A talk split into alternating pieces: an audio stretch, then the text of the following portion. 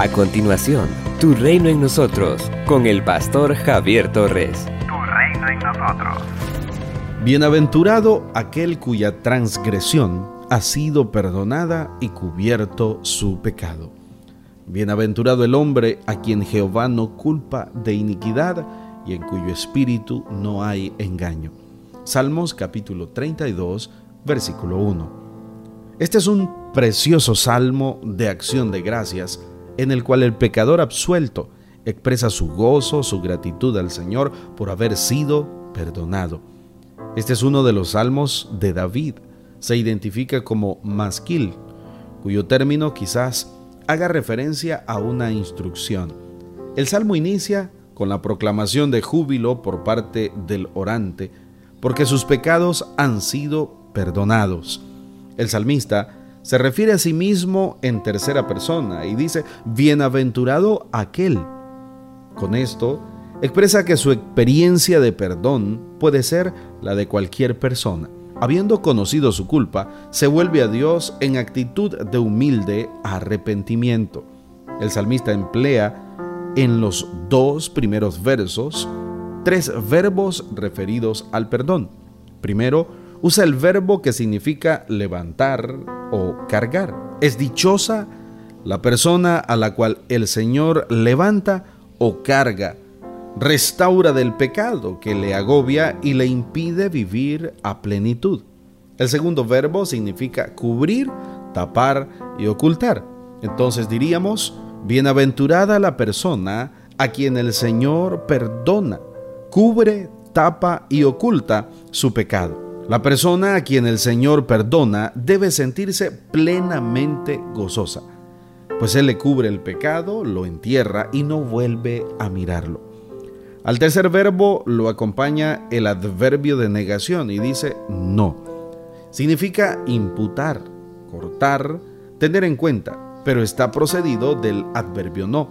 A quien el Señor le perdona sus pecados, debe sentir júbilo al saber que Dios una vez que perdona el pecado, nunca más vuelve a recordarlo o cobrarlo. En los versículos 3 y 4, el salmista comparte la experiencia de desorientación en quien se encontró mientras mantuvo su pecado. El pecado no confesado le produjo daño físico, daño emocional y daño espiritual. El sufrimiento lo llevó a tomar conciencia de la magnitud de su culpa. El pecado oculto corroe, hace daño y causa estragos en la salud física, psíquica, emocional, moral, espiritual y económica. El verso 5 expresa lo saludable que es confesar al Señor el pecado no tiene sentido intentar ocultárselo a Dios, pues Él nos conoce por completo. La experiencia del salmista es la misma de toda persona que confiesa su pecado al Señor. Siempre Él lo perdonará y nunca más lo tendrá en cuenta. Mientras hay vida, hay esperanza. El sabio dice, el que oculta sus pecados no prosperará, pero el que los confiesa y se aparta de ellos alcanzará misericordia. Proverbios capítulo 28, versículo 13. No hay ser humano impecable. Todos pecamos de una u otra forma.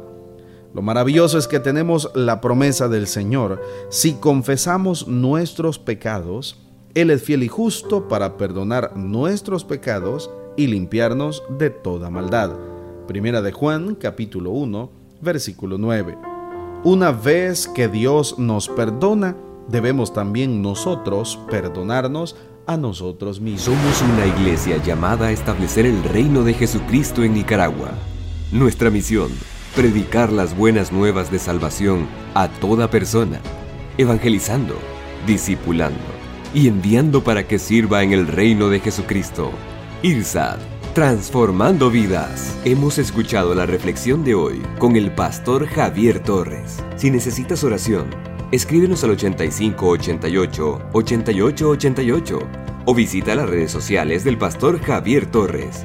quien además de su maestría en teología, lleva 20 años predicando y sirviendo a Dios y a las personas. Si te encuentras en Managua, puedes visitar el Ministerio ITSAT, de Gasolinera 1 La Subasta, dos cuadras al norte, mano izquierda. Tu reino en nosotros.